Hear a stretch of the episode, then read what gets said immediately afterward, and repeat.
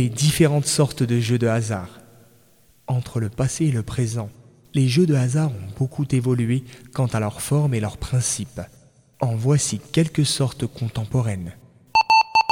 Premièrement, tout jeu où la condition est le que gagnant prenne du perdant une somme d'argent comme par exemple quand un groupe joue aux cartes, chaque joueur engageant une mise, la somme totale étant empochée par le gagnant. Deuxièmement, les jeux où l'on parie que telle équipe ou tel joueur, etc., va gagner.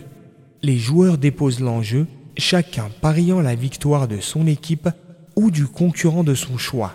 Si son équipe gagne, il remporte la mise et dans le cas contraire, il perd son argent.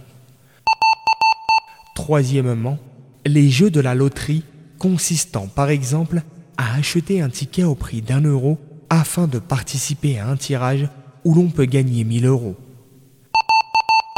Quatrièmement, tous les jeux de hasard, qu'ils soient manuels, électriques, électroniques ou en ligne sur Internet, et où le joueur est devant deux éventualités, remporter la mise ou perdre son argent. Tous les jeux de hasard manuels ou électroniques, ou sous quelque forme que ce soit, sont interdits et constituent des péchés graves.